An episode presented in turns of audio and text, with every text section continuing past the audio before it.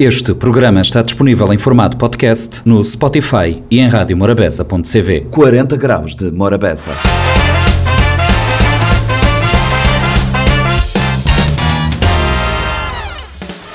Sejam bem-vindos a mais uma edição do Compacto do 40 Graus de Morabeza. O compacto desta semana começa com uma reportagem da RFI que nos fala da sequenciação genética eh, que foi feita pelo Prémio Nobel da Medicina, a sequenciação genética do Homo do Neandertal.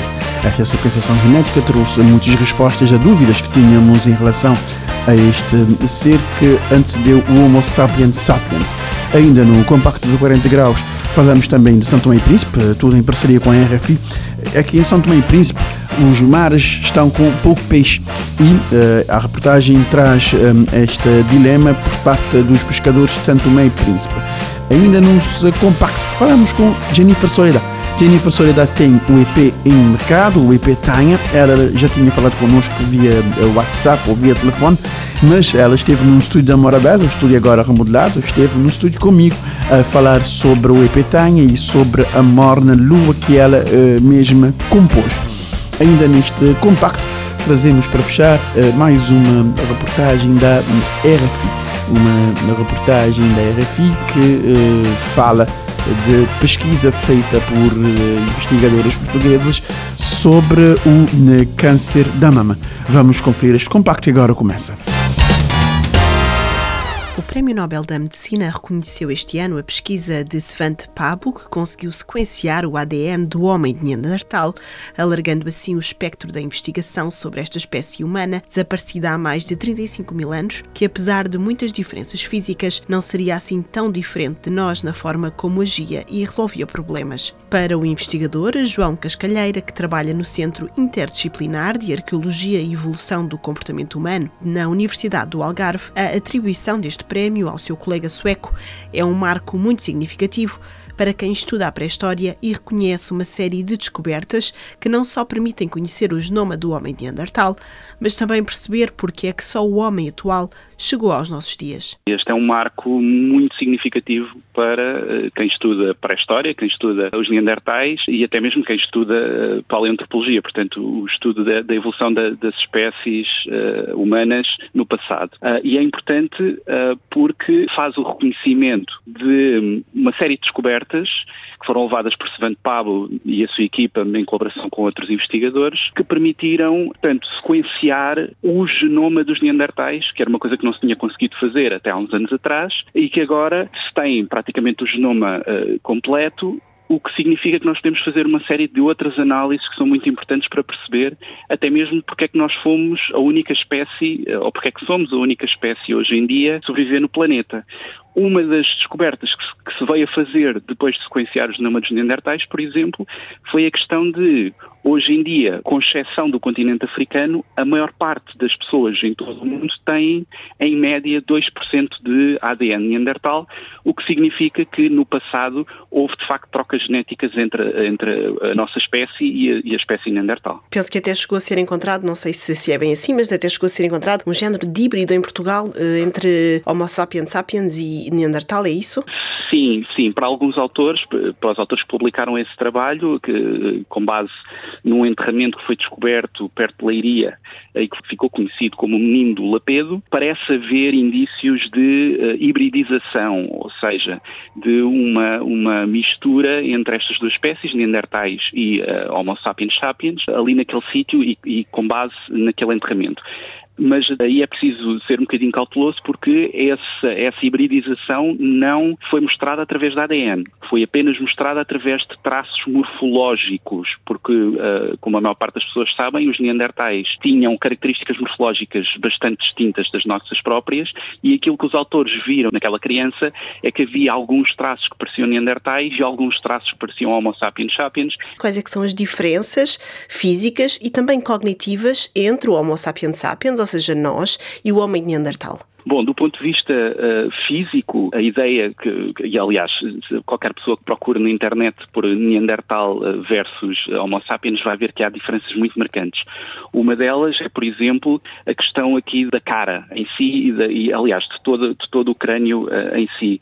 Portanto, enquanto que os Neandertais tinham, por exemplo, uma testa muito mais inclinada, menos direita que a nossa, tinham também aquilo que nós chamamos uma arcada supraorbital, portanto, a zona das sobrancelhas muito mais Do ponto de vista do físico do, do tronco, seriam muito mais robustos, porque estamos a falar de, um, de indivíduos uh, mais largos, mesmo com mais capacidade uh, torácica, enquanto que a nossa espécie, pronto, seria essencialmente igual ao que nós, ao que nós somos hoje. Uh, portanto, a espécie não mudou, a nossa espécie não mudou muito morfologicamente desde há 40 mil anos para cá. Do ponto de vista cognitivo, aí um, há muito debate sobre isso. E aquilo que se tem vindo a descobrir é que, essencialmente, poderá não haver diferença nenhuma. Porque, do ponto de vista dos vestígios arqueológicos que se têm encontrado, os neandertais basicamente conseguiam fazer praticamente tudo aquilo que nós fazíamos há 40 mil anos atrás. Um dos grandes exemplos disto, diretamente relacionado com a cognição, é a questão da arte, da arte neandertal, que foi publicada e encontrada há, há uns anos atrás, uh, aliás, com sítios, sobretudo em Espanha,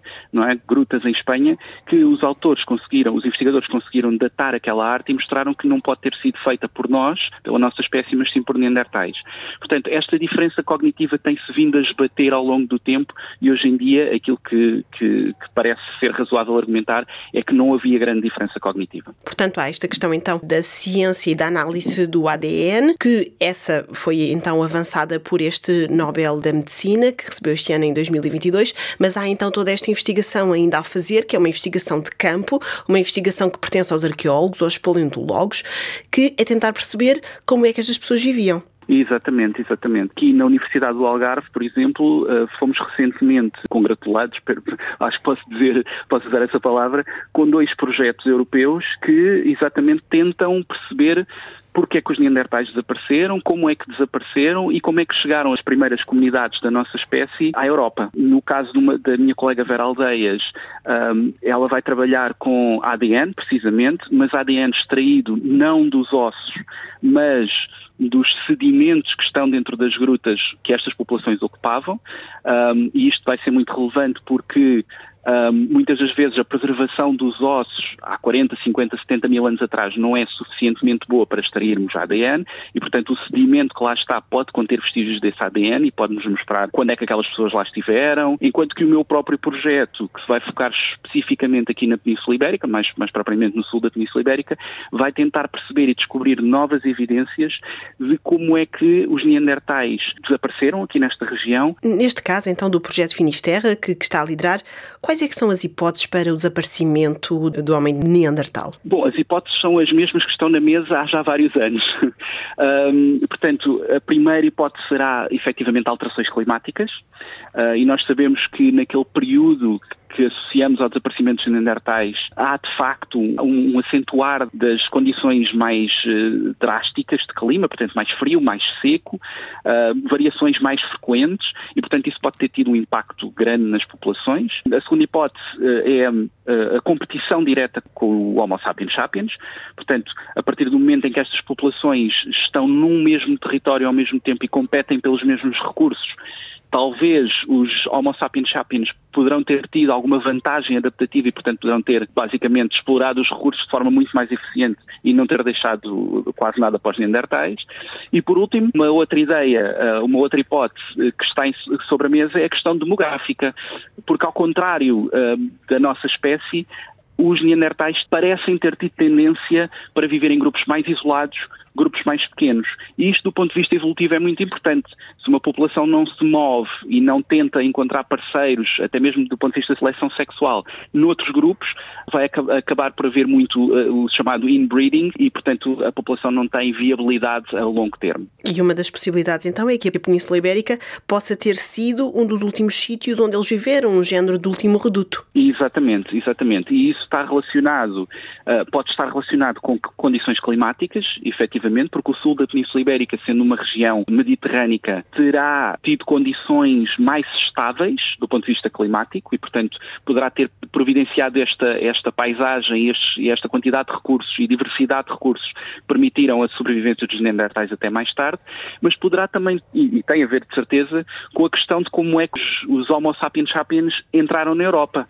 Portanto, nós sabemos hoje em dia que há uma espécie de eh, vaga de avanço que vem do leste e o último sítio a ocupar é efetivamente aqui a, aqui a Península Ibérica, eh, eh, nomeadamente as costas mediterrânicas e atlânticas da Península Ibérica. Ouvimos o investigador João Cascalheira, que juntamente com a sua equipa da Universidade do Algarve recebeu recentemente uma bolsa de 1,9 milhões de euros para, através do projeto Finisterra, descobrir as causas do desaparecimento do homem de Neandertal com a pesquisa a situar-se no sul da Península Ibérica.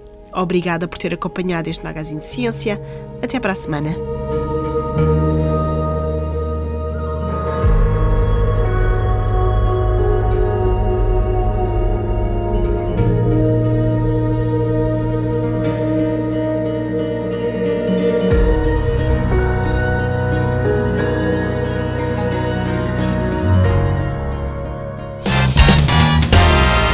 O peixe tem vindo a escassear no mar de São Tomé e Príncipe. Fatores diversos estão na origem desta escassez. A proteína animal do peixe é essencial na dieta alimentar do São Tomense. A pesca artesanal, que tem um valor de empregabilidade e comercial do país, corresponde a mais de 80% da atividade pesqueira do arquipélago. O mar São Tomense tem estado a tornar-se pobre em peixe, como nos diz Vicente Lima, um pescador santomense que tem vindo a introduzir novos métodos de captura de peixe. Poderia dizer que há vários motivos para a escassez de, do pescar no nosso país.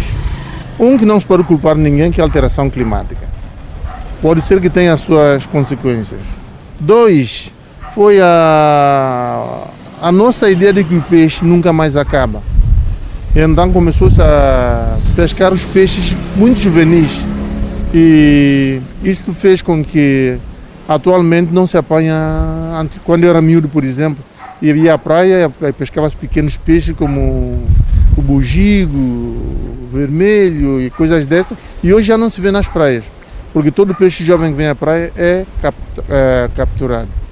Dois, três, digamos, eu diria que, vou utilizar um palavrão, ao arrendar o nosso mar, a arte de pesca que os, uh, as embarcações industriais trazem, os DCPs, armado com materiais eletrônicos que dizem onde estão os DCPs, a quantidade de peixe. Quando eles pescam, não fazem a seleção.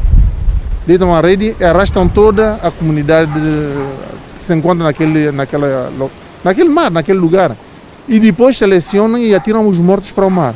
Isto faz com que o nosso mar torne-se cada vez mais pobre.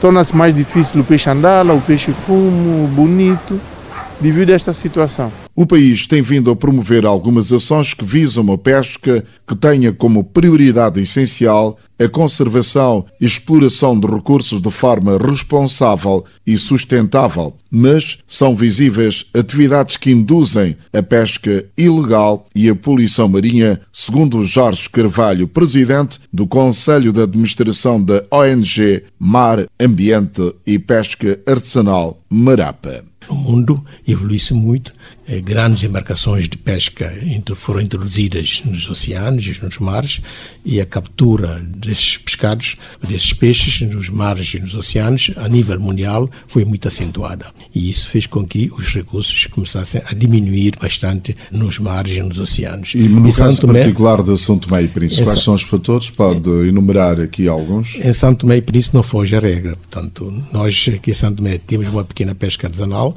que evoluiu muito depois da independência e hoje podemos dizer que eh, a zona de pesca onde os nossos pequenos pescadores artesanais têm acesso começa a se notar uma degradação acentuada dos recursos na, a este Mas nível. a que se deve essa degradação acentuada? É a sobrepesca, é a sobrepesca uh, que se nota. Portanto, os nossos pescadores diariamente concentram seus esforços de pesca nos mesmos sítios de pesca. E como deve saber, os recursos pesqueiros, os recursos marinhos, uh, são esgotáveis, né? São esgotáveis. Quando se pesca muito, portanto, a diminuição do recurso é nota-se logo porque o peixe adulto deixa de reproduzir e nós notamos hoje em Santo Tomé que nos nossos mercados encontramos mais peixes de tamanho muito Este é um pequenos. dos fatores, a subcarga de pesca. Quais são os outros fatores? Os outros fatores nós temos como, por exemplo, como mencionou atrás, portanto, a questão das mudanças climáticas. Nós temos um grande problema que é, estamos numa zona de confrontação de correntes marítimas e eh, normalmente eh, nos meses de março, abril, maio, junho, julho, por aí, há duas correntes que confrontam as nossas zonas, uma que vem do sul e outra do norte. Que Aquela que vem do sul é de, de corrente Angola. fria, a corrente fria de Benguela, portanto, e a corrente quente do Golfo, né? E na época da gravana elas encontram-se na nossa, na nossa zona e quando se encontram, massa de água quente e massa de água fria cria uma água morna, né? amena. E esta água amena é propícia para algumas espécies de peixes se desovarem.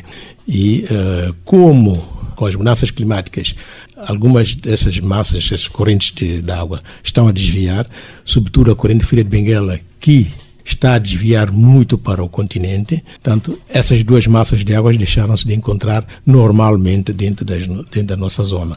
E isso provoca uma uh, diminuição de, de, das espécies que deviam entrar para desovar nesta altura do ano. Enquanto uma figura que está ligada à pesca, o que é que tem sido feito pelas autoridades pesqueiras são tomense para minimizar este problema? Nós uh, uh, consideramos que o governo tem feito muito, portanto, atualizaram agora a lei das pescas, né, portanto, que é um instrumento bastante importante para para organizar, ordenar essas questões de pesca, portanto, a lei das pescas vai estar, portanto, estamos à espera agora do decreto que provavelmente vai ser vai ser já publicado, portanto, para, como esses, com esses dois instrumentos, pudesse trabalhar no sentido de mobilizar, sensibilizar os pescadores sobre eh, as boas práticas e as más práticas de pesca, e assim como em toda a sociedade, né? portanto, porque a exploração dos recursos marinhos não só uh, é dos pescadores, mas sim nós temos que ter em conta porque há muitos outros intervenientes nestes setores. Portanto, uhum. Em São Tomé e Príncipe, a prática é mais de captura de espécies pelágicas ou outras espécies? Sim, nós, pela característica de, de, do nosso país, portanto, como temos pouca plataforma continental, portanto, temos muito mais peixe pelágico do que peixe uh, demersal, que é peixe de fundo. Portanto, não temos quase plataforma continental. O nosso mar uh, cai muito abruptamente, facilmente, até 2 mil, 4 mil metros, e com isso é difícil nós pescarmos as espécies lá no fundo. Hum. Portanto, temos mais peixe pelágico e, como se vê, se vais ao mercado, o peixe que se encontra mais é uma espécie, são espécies de peixe de cor azul, né? Tanto como o voador, o maspombo, o fulfulo, etc. Portanto, e as espécies demersais são, são muito raras, né? Aliás, como a plataforma é muito, é muito estreita, a nossa plataforma é muito estreita, a ação do homem, a ação do pescador nessas zonas de pesca é muito acentuada e uh, verifica-se uh, uma diminuição dessas espécies de imersais do fundo. Espécies de imersais são espécies que têm a cor vermelha ou castanha ou colorida, portanto, são espécies muito bonitas, né? E essas espécies como o pargo, o cherne, o badejo, a curvina, são espécies que nós verificamos que há uma diminuição acentuada dessas, dessas espécies no nosso mar. E também, eu sei que em tempos a própria Marapa e outras organizações ligadas à pesca tentaram introduzir um outro método de captura de pescado, sobretudo, primeiro, na canoa que é utilizada para, para pesca e também colocar dispositivos próprios no mar de forma que atraia mais peixe. Sim, portanto, a Marapa trabalha em duas vertentes, né? portanto, apoiar os pescadores no sentido de melhorarem as suas atividades de pesca e outra é de melhorar os ecossistemas marinhos.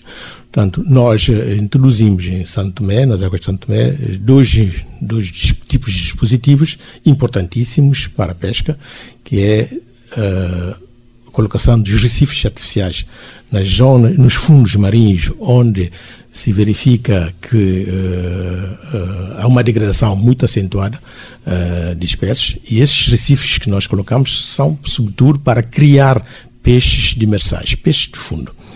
E depois temos um outro, um outro aparelho que colocamos no alto mar também, mas esta é já para concentrar as espécies pelágicas, são chamados dispositivos de concentração de peixe que os nossos pescadores denominam de mabu. Portanto, nós sabemos que é preciso nós uh, trabalharmos no sentido de melhorarmos as atividades do setor pesqueiro. Escassez de peixe em São Tomé e Príncipe. Morabeza 90.7, 93.7, 93.3, programa 40 graus de Morabeza. Habitué de casa de Jennifer Soledade, já por escuta, porque senão, senão conversa de ficar um cozinha desigual. Nada. yeah. Jennifer, uh, tudo suave, uh, epetanha, está na, tá na, tá, tipo, esse trabalho, dizer assim, dentro de, de Spotify e outras plataformas de streaming, que é outra forma também que não tem de ouvir e consumir música agora muito diferente de como começar. Exatamente, eu tenho bem cacete. Mm. Quer dizer, quando pedias, ah, boa tarde, boa tarde, falar a verdade, yeah. gente lá na casa. Sim, ele tita tem, digamos que ele diz esse trabalho e te ter um, um visão, uma promoção diferente nas, nas plataformas digitais. Sim, e, e, de certa forma, uh, uh, o artista em si terá, terá que evoluir para aquele tipo de público lá, porque o público, uh, o público, grinho, um vez o público está a bater de boi e agora os outros a bater de público tipo como bota postar um story ou bota ou bota ou bota fazer um live stream ou uh, bota para um foto bota bater do público. Claro. público já que te bater de boa. A relação mudar um e ele tornar mais próximo. Exatamente. ele quebra uma certa barreira. Ele, que, ele quebra a barreira e também vou conseguir vou conseguir dizer assim comunicar mais de uma forma mais uh, aberta e direta com o público então ele é maravilhoso. Quis feedback, que dá pouco foto que é para poder saber o que, que te passar, comentários. E assim também em relação à, à música, né? Ele é completo. Em, assim. em, relação à música, ele, ele realmente ele é completo. Uh, Jennifer, uh, é petanha tem vindo de, de, fazer esse trabalho moda que eu acabei de dizer uh, e não te ali falar desse, desse música que foi dado um up, ele tem dentro de Petanha, mas ele dado um up recentemente, bo, bo, bo, uh, e não tinha falado antes quando as EPC, aquele lote de bossa, da boa ver de compositora, yeah. É. e na ficha técnica de música composição em bossa. Exato. Uh, uh, falar um pouquinho dessa composição, mas que fui escrever esse, esse. É assim, digamos que a Petanha fazemos descobrir, ou nem bem descobrir, mas aceitar aquela parte como de poder fazer, de poder compor também e ter aquele medo de, de compor e saber o que as pessoas estão a passar a minha mensagem da maneira como estou a coisas. As músicas Lua, ele é interessante, estava longe de meus filhos estava lua cheia, bocado consegui dormir, está cheio de saudade deles. Conversar com a lua, é uma coisa como dizer desde menino, fala com a lua. Desde menino, lua e mar, minha melhor amiga, minhas confidentes, espero que nunca te revelar coisas como tu dizes. E foi assim que eu compor lua, saudade de meus filhos, um, lua cheia, Exatamente. Saudade então, dá-lhe um recorde que é para levar os Saudade de vos filhos, lua cheia, dá-lhe um recorde que é para levar os meninos. Eh, eh, Grinha, assim, vou-te vou -te falar de um, de um aspecto ali que, que eu vejo ele ignorado, que é aquele, aquele aspecto de, de, de vou ter uma vida um tanto quanto nómada, bom enquanto um, um cantor que, que é mais de palco do que de estúdio, que, que é mais de show do que, do, do que de gravações, e, é vou, e vou viver um palco e, e, e levantar espancar boda na, boda na São Centro, levantar espancar boda na Sala, ou boda na Portugal, ou boda na Holanda, ou boda na América maneira que é para boa. É, dizer que é uma coisa que me adorar. Mas tem aquele outro lote que eu tempo longe de casa, longe dos filhos. Um, e pronto, me bate adaptar isso, me gosta de estudar ali ora lá, me acaba por ser um cozinha nómada, mas ele é uma coisa que também ele te dá na parte de compor, aquele saudade. Uh, ele te dá também perceber coisas que acontecem na terra, cotolhar. E um está mais essa, essa parte ali sim, porque quando não sei, quando vai para outros países, por exemplo, onde a Europa, América, como estou é a ciscultura, cada vez onde passar tamanho a terra mais cheio ainda. De cada detalhe que ele mais simples que ele tem, para mim ele é uma riqueza enorme, entendeu? Então, olha, é nómada mesmo. Yeah, yeah, yeah. Isso parte ali sim de... Hora de hora lá. De hora lá, de, de ser nómada. E te acabar para... Vou dizer, ele, tem, ele é um faca de dois gumes. Ele é. Ele, é um faca de dois gumes. Ele é sábio doedo. Ele é sábio doedo. É sábio doedo. Uh, uh, e maneira que está falando de sábio doedo, maneira que botar em termos da agenda, grinha assim. Bom, um, as outras semanas nós tem show na, na França. Mi, Diva, Seusani, Lisandra e Gila. Uh, depois não tenho compromisso já no mês de dezembro, mas me é capaz de ficar uns lá, meter mamá, para espiar. Deus é um quem a mãe, bate uma mãozinha de mimo, né? Claro, aproveitar, menino, menino, menino Deus. De aproveitar aquela passagem lá. Mas aquele parte da agenda, da agenda é mais para me perguntar, acho que é menos que ser teu. Vou cá para esquecer, vou esquecer que eu estou mais mais para dar um toque. Mas olha, vou ter que lembrar de vez em quando poder arrumar, que, arrumar, arrumar, coisas. arrumar coisas que X dia não tinha no X lugar. E já vou, apesar que já botei, já botei um, um know-how de cena depois de tanto, de tanto, rodi, tanto rodeamento. E às vezes meio chato, me esqueci, depois isto dizemos, dizer que esquecemos, não é, Vanessa? não, é, é, é coisa, é coisa. Tem que gerir aquela parte de ser mãe, tem que gerir aquela parte de ser a mulher, depois tem aquela parte de trabalhar também. E tudo isso. Aquela vida social. Aquela vida social, exatamente. E, e, e, e, ter, e ter aquele filtro necessário para o que é dá para, para, para, para, para streamings, porque as tantas não te, não te acaba para transformar. Hoje em dia, não te, tu gente acaba para. É um potencial superstar para bem ou para mal. Hum. Pode dizer que sim. Bom, pessoal, não fala teu, de um guizinho de música de Jennifer Soledad, ele tem direito, tem direito a ficar ali, mas um guizinho, nem modo, ele toda hora de viajar, que ele te arranca logo, até. Mas não ouvi essa música que está na Epetanha, não ouvi Lua, já já não te soma ali, que mais papo, mas Jennifer. Tá lá.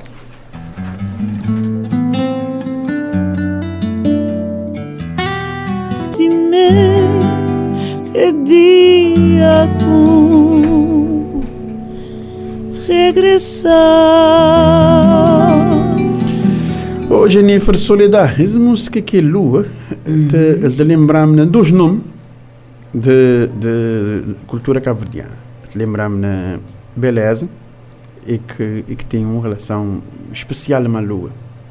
Especialíssima a Lua. É. Que, que, que, que, que, que, que, que, mais nice para, para beleza até ver que. Uh, e te lembra-me também uh, num poeta cabo-verdiano que se chama Sérgio Frusoni, que também tinha uma ligação estreita uma lua, estreita uma, uma saudade e uma partida. Oh, é uma coisa interessante. Primeiro morna com gravei, lua e testemunha de, de beleza. E gringa assim, ambai. A bobai, até? Um gato a te lembrar desse pequeno grande detalhe sim. Primeiro morna com gravar, na, uhum. tem dolinos, mas Vaga, Hernani, Zé Paris, Micau, era Luanha Testemunha. Projeto Olinós. Projeto Olinós, sim. Exatamente. Não tem essa relação com a Lua. Não tem relação tão íntimo, mas uhum. E ele tem o porquê. Porque quando minha menina, minha mãe pai sempre sempre está sentado a não está a ficar na, na terraça e até tarde às vezes estou a lua. Uhum. E quando minha mãe viajava, minha mãe viajava e era menino, então minha maneira de, dizer assim, de chorar em saudade também era junto uma lua. Era junto uma lua. É uma forma gotinha de, é uma forma gotinha de, de, de, de aproximar. Tanto que a minha primeira filha se chama Luana por causa de lua. Não é por causa do nome em si, mas é por causa de lua. E por causa de lua, é por causa de nome, nome, nome Luana, Luana, mas não, é significado. De, tanto que ela te dizer que as músicas é de seu que é som via lua como te dizer, já te falar Posso. é. Já está, já está, deixa ele sentir logo apropriado. Ele diz, lá consuma. Exatamente. E, e, e uh, Jennifer, EZP, moda vou dizer que você trabalha dentro de plataformas de, de redes sociais e, e, em termos de estudo, uh, uh, bote parode, bote parode, manectar, porque não saber que hum, hoje em dia hum, é tempo para pôr no mercado acabar para ser necessariamente mais curto por causa de excessiva oferta e oferta de qualidade. Exatamente. Mas não, Gringa sente, digamos, não naquela, naquela fase de já é assim, para respirar para pessoas uhum. cheio e também para começar para trabalhar aquela promoção apesar de grinha assim vou tem tem que ter noção que se vou fazer mesmo por mais que vou fazer um disco ou vou fazer um EP se ele tiver um, videoclipe que é aquela forma grinha assim mais uh, o pessoal está consumindo música coisa. Exatamente. O que é que estou a isto vi, é através de que lá de vi outros estilos, outros, outros músicas que está dentro de, daquele trabalho. Então, como ele foi lançado na junho, depois de um viajar, sabe o quê? Um mês fora. Aí uhum. um mês, depois um bem, um, me tornar a fazer concerto ali depois do festival e me tornar a voltar para a sala, ainda dou tudo naquela fase de fase de promoção, apresentar, apresentar, apresentar esse trabalho, apresentar a mim mesmo também como compositora que que também outra, face, outra, faceta, fase nova, outra, né? faceta, outra faceta que vou tocar para revelar para o público, Exatamente. que vou compor e, e, e isto acaba para isto acaba também trazer outro tipo de responsabilidade porque uh, sabe o que já começar a escrever que vou poder escrever muito mais Quem sabe? Se pessoa bate falar, é, pessoa falar a vida de gente diante de mim, pessoa falar de história de amor, de riola, te gostar, te consumir. Te consumir que história de amor e de riola. Consumir tudo enquanto. Te consumir tudo o que como tu vi. Não propriamente, não como piada, mas sim Mas que- mensagem. Mensagem, mensagem, e, e, e vou cá para dar um, um, um trato. Hoje então. Sim, que lembrar-me de São Sendo, boca largada, boca doce, trivida. Ah, você sabe, e sempre aquele cozinha de comédia que vida. Sim, sim, tem que ter aquela picardinha, aquela coisinha do humor, Vida tem porque que ser senão, leve. Se que tiver aquela pica- pita- a pitada do humor, nunca vai muito longe. Olha, e nós é crioulo. Nós é crioulo. Vida de crioulo sem riola, que tem piada nenhuma. Hum, que tem piada nenhuma, exatamente. Jennifer, até está-me a agradecer a boa presença ali na, ali na Obrigada. Morabeza, a brincar, a brincar, a nova de privado, a noite com uns 12 minutos de Não, conversa. sou, me está a ficar aí também. Aquele está fresquinho, bonito. Está sabe. Tô bonito, Obrigada, sabe, é. Obrigada por É, vou saber, sempre não está disponível, qualquer coisa, sou da farinha Morabeza, não te, não te mantenha em contacto. Mas no estudo hoje é crioulo e não saber que crioulo é bitch. E não tem que passar queijo boné. Exatamente. Obrigada, um beijinho. Ciência. Uma descoberta que pode revolucionar a luta contra o cancro. Três investigadoras portuguesas do Instituto de Investigação do Medicamento da Faculdade de Farmácia da Universidade de Lisboa e uma investigadora israelita da Universidade de Tel Aviv descobriram uma molécula capaz de estimular o sistema imunitário a combater vários tipos de cancro. Helena Florindo, uma das autoras do estudo, começou por explicar em entrevista à RFI de que tipo de molécula estamos a falar. Estamos a falar de uma pequenina molécula, basicamente é um composto químico, como muitos outros que já existem, que no nosso caso nós quisemos que fosse uma alternativa a anticorpos, que já são administrados na clínica, mas que têm um custo muito elevado, que são administrados por injeção e aquilo que nós queríamos era com esta molécula conseguíssemos depois administrá-la sob a forma de um comprimido, por via oral. Portanto, o que ela faz é diminuir eh, o bloqueio que o cancro desenvolve à resposta, à proteção que o nosso organismo normalmente desenvolve que o tumor ao longo da sua progressão acaba por eh, ultrapassar e bloquear. E esta molécula o que faz é eliminar esses bloqueios. E porquê é que esta molécula poderá vir a ser uma alternativa mais acessível e eficaz do que os anticorpos que são utilizados atualmente em tratamentos contra o cancro? Porque basicamente é uma molécula pequena, estamos a falar de algo que tem cerca de 500 Daltons no máximo, que se produz por uma síntese química simples, por exemplo, nós fazemos lá no nosso laboratório, claro que depois para sintetizar e para a administração aos doentes tem que ser em fábricas especializadas, não é? E em condições especializadas, enquanto que os anticorpos monoclonais são moléculas biológicas, portanto é uma produção diferente mais complexa. O que significaria então que o tratamento através desta molécula seria também menos dispendioso neste caso, não é? Exatamente, porque é verdade que estes anticorpos estão disponíveis e as pessoas que têm indicação para a sua utilização estão a usufruir, mas tem um custo que mesmo, por exemplo, aqui em Portugal, que é coberto pelo Sistema Nacional de Saúde, é um custo muito elevado, que a certa altura nós próprios nos questionamos como é que vamos conseguir continuar a suportar estes custos, porque certamente uma pessoa individual não consegue. E então o objetivo seria sempre ter uma molécula que fosse muito mais económica, estamos a falar de cerca de 100 vezes mais barata, mas que o efeito fosse, na altura, quando nós começámos o trabalho, fosse pelo menos uh, tão eficaz. Aquilo que nós vimos com o nosso estudo é que até pode ser mais eficaz. E como é que descobriram esta molécula? Onde é que ela está presente? A estrutura do receptor ao qual esta molécula se liga, que se chama o PDL1, que é um desses receptores que está sobreexpresso ou está mais presente nas células tumorais quando o tumor está mais desenvolvido, é conhecida. E então aquilo que nós fizemos foi tentar identificar pontos nessa estrutura onde as moléculas teriam que se ligar de forma a bloquear esse receptor. Isso fizemos com recurso a meios computacionais e com bases de dados onde já existem milhares de moléculas que foram sintetizadas e aquilo que nós começámos por fazer foi por identificar aquelas que corresponderiam, que se poderiam ligar a esses tais locais que tínhamos identificado. Depois, aquilo que fizemos foi otimizar essa estrutura e depois tivemos que confirmar, utilizando células de doentes, se de facto esta molécula se ligava e se ao se ligar removia esses tais bloqueios que o tumor induz na nossa proteção, nas células imunológicas. E isso fizemos em células doentes e também em fase pré-clínica, portanto em modelos animais, para também assegurar que é uma molécula segura. Esta molécula já foi, portanto, testada em ratinhos, por aquilo que, que sei. Pode explicar-nos como é que fizeram este teste, ou seja, os ratinhos estavam doentes e foi-lhe depois administrada esta molécula, foi isso? E qual foi a resposta imunitária por eles demonstrada? Sim, são ratinhos que são imunocompetentes, ou seja, têm um sistema imunológico, mas estes eram ratinhos especiais, porque esta molécula, quando nós a desenvolvemos, o objetivo era que ela se ligasse à estrutura do tal receptor nos humanos, o que significava que não podemos usar um ratinho normal, não é? Porque as células desses ratinhos têm estes receptores, mas de ratinho, que é diferente do humano. Então aquilo que nós tivemos que fazer foi usar um ratinho que foi desenvolvido exatamente para que as suas células expressem estes receptores humanos.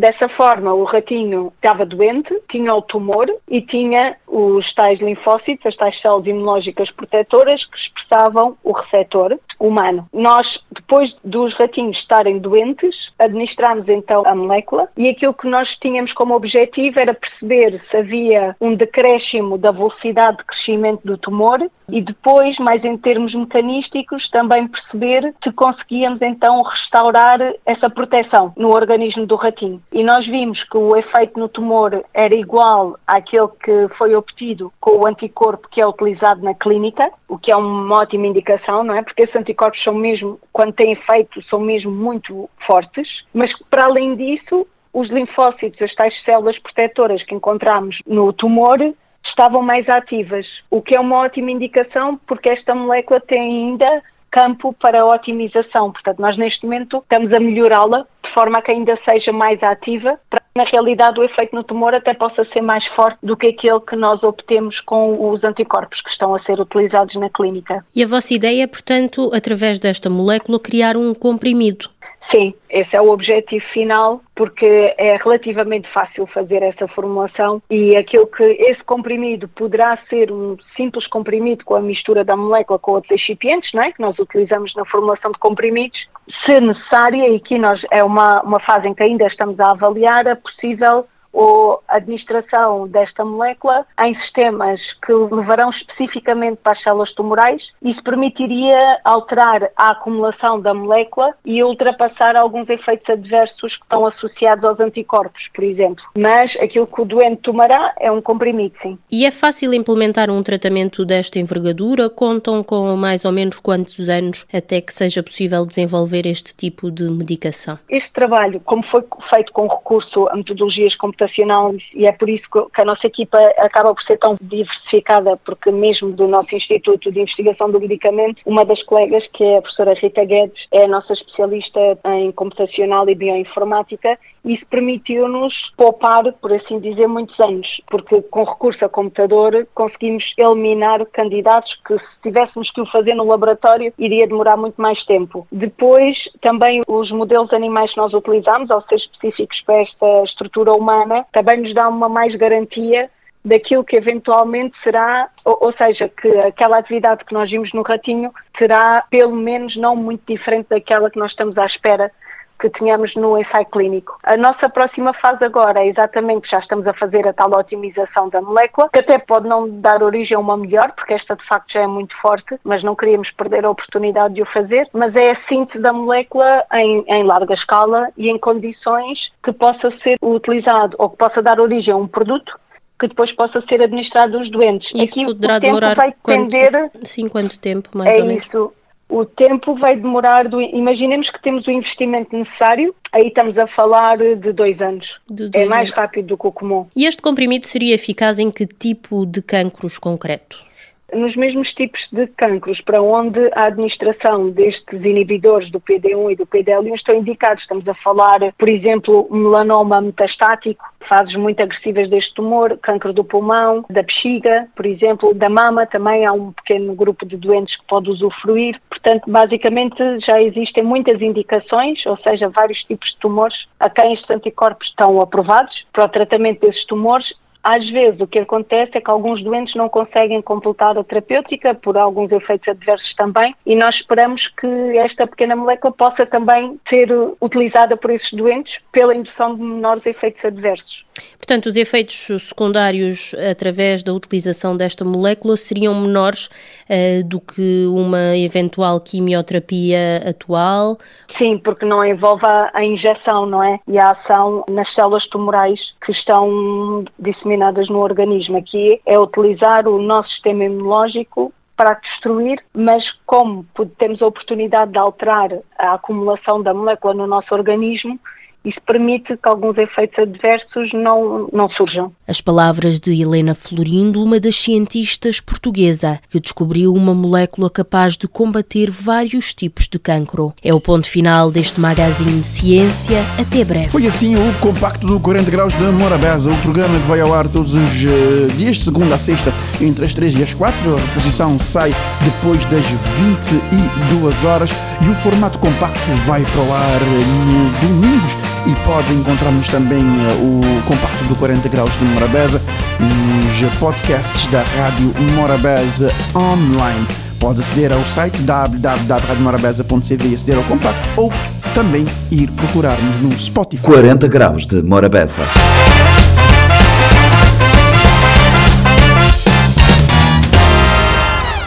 Este programa está disponível em formato podcast no Spotify e em radiomorabeza.cv.